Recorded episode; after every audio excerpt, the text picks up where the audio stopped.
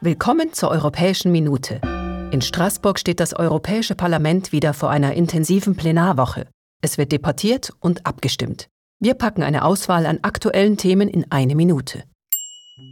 Eine Zugverspätung kann viel Ärger mit sich bringen. Die Europaabgeordneten wollen die Reisenden nun besser schützen und unterstützen.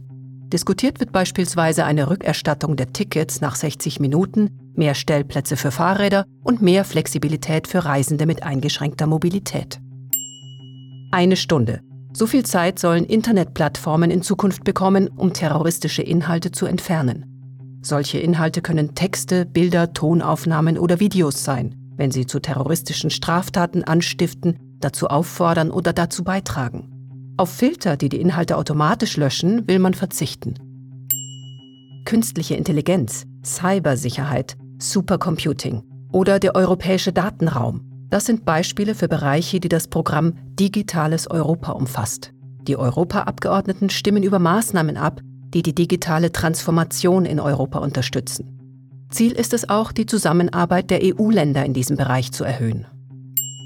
Die Europäische Union und Großbritannien haben Ende letzten Jahres Vereinbarungen getroffen, wie man nach dem Brexit zusammenarbeiten will. Die Übergangsphase ist nun vorbei und das Europäische Parlament wird in der aktuellen Plenarsitzung darüber abstimmen. Damit das Abkommen dauerhaft in Kraft treten kann, ist die Zustimmung des Parlaments erforderlich.